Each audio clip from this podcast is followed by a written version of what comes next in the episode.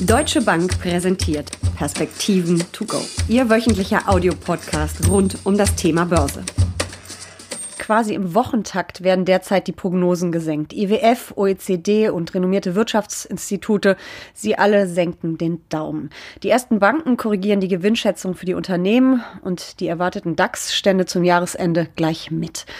Mit der Haltbarkeit von Prognosen scheint es nicht mehr besonders weit her zu sein. Über den Sinn und Unsinn von Prognosen spreche ich im aktuellen Podcast Perspektiven to go mit Chefanlagestratege der Deutschen Bank, Uli Stephan. Mein Name ist Jessica Schwarzer.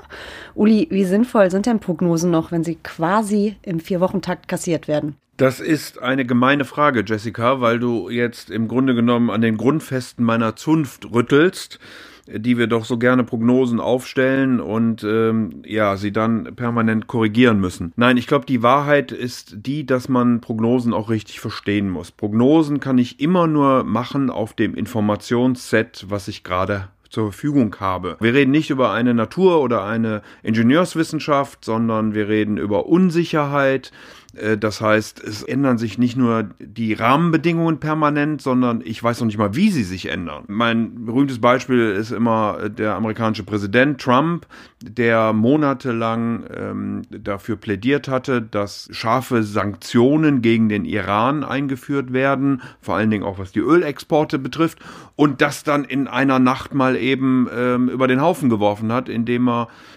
sechs Länder über 80 Prozent der Ölexporte des Iran äh, von diesen Sanktionen ausgenommen hat. Dann ändern sich die Bedingungen und dann muss ich eben meine Prognosen anpassen. Und da wir im Moment sehr viel Politik und sehr viele politische Entwicklungen haben, passiert das wahrscheinlich gefühlt zumindest öfter als in der Vergangenheit. Ähm, aber wie gesagt, daran liegt das und ich glaube, das muss man auch so dann verstehen. Keiner von uns kennt die Zukunft.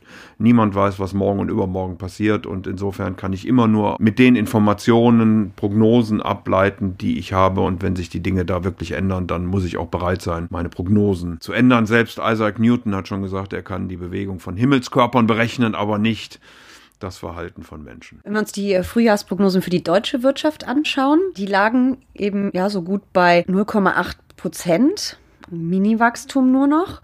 Im Herbst waren es noch 1,9 Prozent, die für dieses Jahr erwartet worden sind. Dann haben wir da so eine Spanne von 0,5 bis 1 Prozent. Das ist ja auch schon eine ganz schön große Spanne, oder?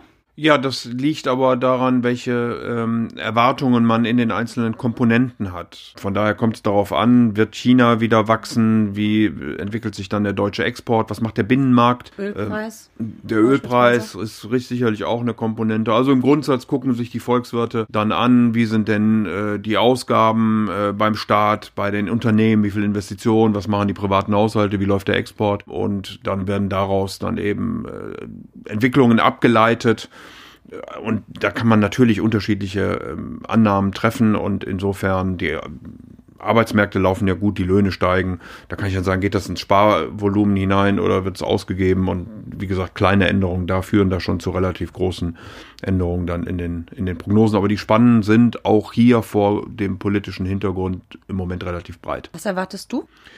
Wir erwarten für die Eurozone für dieses Jahr 0,9 Prozent, also sind äh, naja, verhalten optimistisch. Das ist allerdings gesetzt vor dem Hintergrund, dass wir keine Eskalation kriegen des Brexits und auch keine Eskalation kriegen der Handelsstreitigkeiten sondern dass es Lösungen in irgendeiner Form gefunden werden können. Äh, für Deutschland sind wir etwas pessimistischer, da glauben wir tatsächlich nur 0,5 Prozent, weil Deutschland sehr zyklisch ist, sehr abhängig ist vom Welthandel, der mit den ganzen politischen Diskussionen auch gelitten hat in den letzten Monaten und wir eben sehr, sehr stark von der Automobilindustrie abhängt, die neben den Handelsstreitigkeiten nochmal besondere Herausforderungen im Moment hat. Der IWF hat ja gerade auch für Deutschland die Prognose gesenkt, aber die sind ja immerhin noch bei 0,8 Prozent, was aber immer ein Minus von 0,5 Prozent war. Bei der Weltwirtschaft sieht es ein bisschen besser aus, äh, zumindest für die Industrieländer, ein Wachstum von 1,8. Äh, was erwartest du da?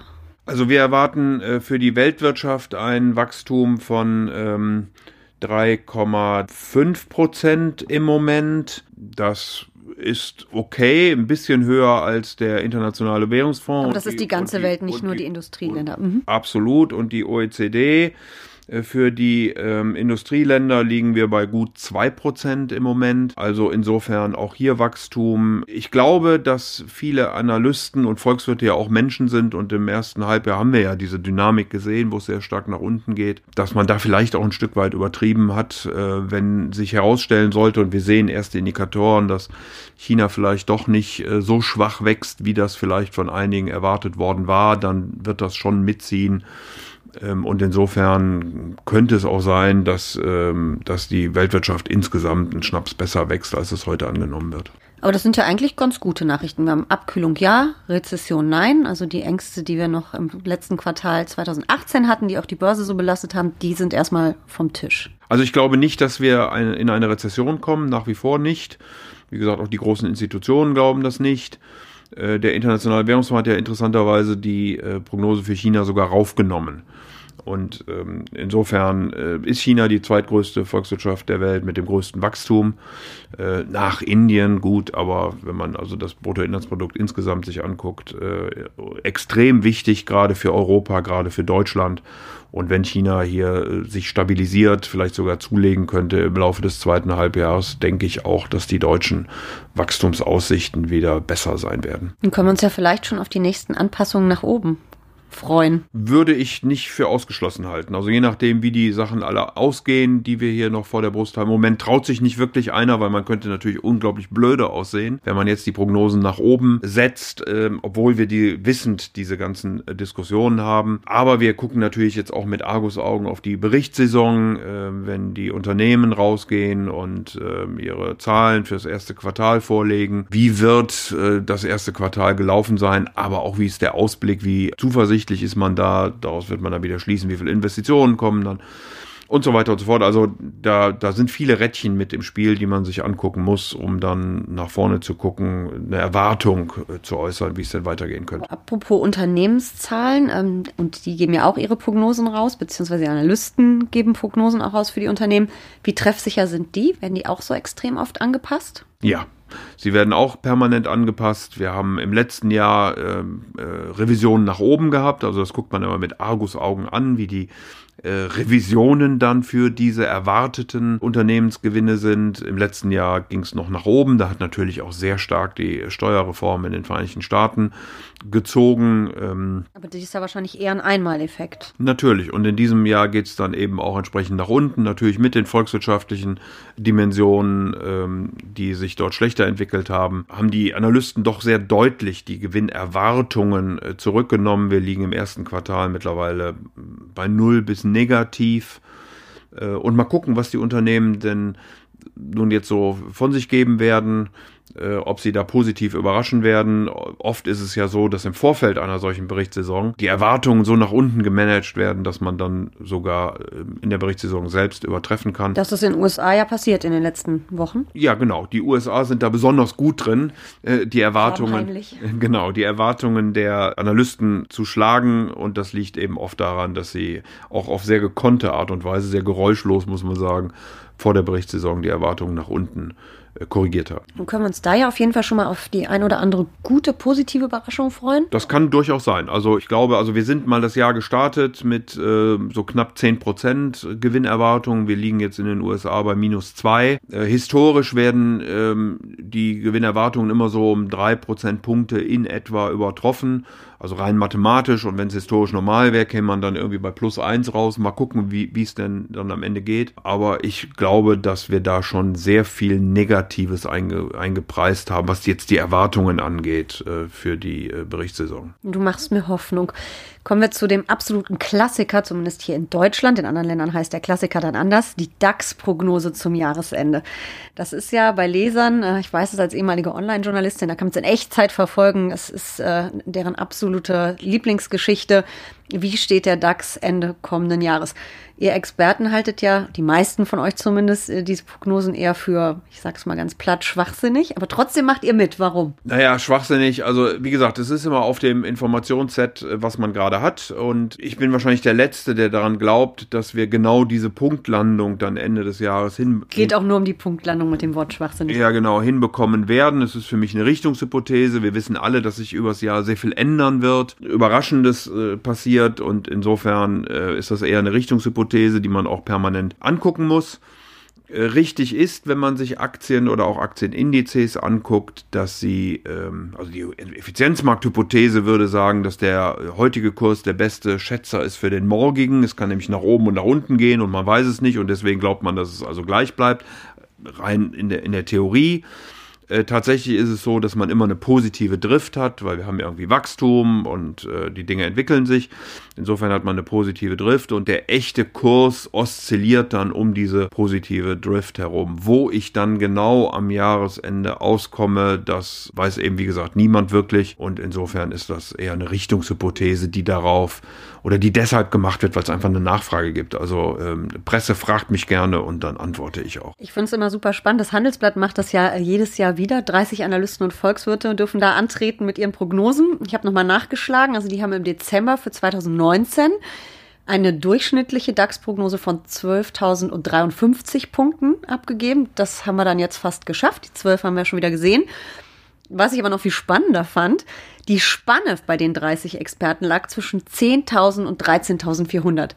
Und da muss man sich doch als Leser ehrlich gesagt fragen, was bringt mir so eine Geschichte? Entweder verlieren wir 20 Prozent oder wir steigen um 20. Ja, das ist aber ähnlich, wie wir das vorhin bei den volkswirtschaftlichen Prognosen ähm, besprochen haben. Ähm, es kommt eben auf die Annahmen an. Ich habe normalerweise habe ich drei Komponenten, um äh, sowas zu prognostizieren. Ich nehme die Gewinnschätzungen, die kann ich dann wiederum top-down nehmen, also aus so einer volkswirtschaftlichen Analyse heraus. Ich kann sie aber auch bottom-up nehmen, indem ich die einzelnen Unternehmen angucke und das aggregiere. Dann komme ich zu einer Gewinnschätzung. Dann lege ich auf die Gewinnschätzung einen sogenannten Multiplikator das kann zum Beispiel ein KGV sein, also eine Zahl, mit der ich dann die Gewinne multipliziere. Und dann würde ich das, was dabei rauskommt, nochmal anpassen um einen politischen Faktor. Da gibt es so Indizes für politische Sicherheit, Unsicherheit. Dann rechne ich nochmal rauf oder runter. Und so kommen solche Prognosen zustande. Und je nachdem, wie ich dann in diesen einzelnen Prognosen äh, damit umgehe, komme ich dann zu sehr unterschiedlichen Ergebnissen. Und da wir eben in einer Welt sind, in der sich im Moment so viel ändert und auch die Dinge so sehr politisch sind, kann es dann eben passieren, dass die Prognosen tatsächlich sehr weit auseinanderklaffen. Ich glaube, dann muss jeder Anleger selbst überlegen, beziehungsweise mit einem Experten seines Vertrauens sprechen, welche Annahmen er denn für die richtigeren hält und daraufhin dann zu Anlageentscheidungen kommen. Ja, ich lese die auch wahnsinnig gerne, die Prognosen, nicht nur als Journalistin, sondern auch als Anlegerin, eben weil ich diese Begründungen spannend finde und was da für Annahmen getroffen werden und eben weniger äh, die Punktprognose, die ja für Langfristanleger sowieso relativ irrelevant ist. Was ich aber ein bisschen gemein fast finde von meiner Zunft, auch wenn ich es immer gerne mitgemacht habe, am Ende des Jahres wird natürlich dann auch noch Bilanz gezogen. Das macht keinen Spaß als Experte, oder? Also manchmal liegt man dann eben besser, manchmal liegt man schlechter, ähm, aber es ist natürlich schon ein bisschen unfair, ähm, wenn man eben auch weiß, äh, dass sich die Dinge im Jahr ändern und dass man dann auch äh, möglicherweise seine Prognosen angepasst hat. Also ich glaube, man muss am Ende des Tages mit Prognosen umgehen können. Und ihr geht jetzt ein bisschen anders mit euren Prognosen um? Ihr habt das geändert? Ja, wir versuchen jetzt, weil wir glauben, dass unsere Anleger ja äh, nicht unbedingt einen Jahreshorizont haben, sondern auch einen längeren und das Kalenderjahr ja auch irgendwie eine zufällige Dimension ist, äh, sagen wir, wir gehen jetzt mal zwölf Monate rollierend. Also wir würden jetzt beispielsweise auf April 2020 äh, dann gehen und äh, nicht immer aufs Jahresende, so dass die Frist dann immer kürzer wird. Weil je kürzer sie wird, desto weniger weiß man es dann ohnehin. Äh, vor dem Hintergrund, dass ähm, da immer irgendwas passieren kann und dann hat man plötzlich andere äh, Entwicklungen an den Märkten, die dann auch nicht mehr so schnell aufgeholt werden können einfach. Letzte Frage. Wie sollten Privatanleger mit Prognosen umgehen? Ignorieren wahrscheinlich nicht, aber so am Punktestand kleben wahrscheinlich auch nicht. Also auf gar keinen Fall am Punktestand äh, kleben, würde ich sagen. Ich glaube, man muss sich eben die Annahmen angucken, ein Stück weit, äh, unter denen diese Voraussetzungen oder Prognosen gemacht worden sind. Und man muss sich überlegen, wie valide die sind und man muss sich überlegen, was denn dann alles Überraschendes passieren könnte und in welche oder, oder jene Richtung das äh, tendieren könnte.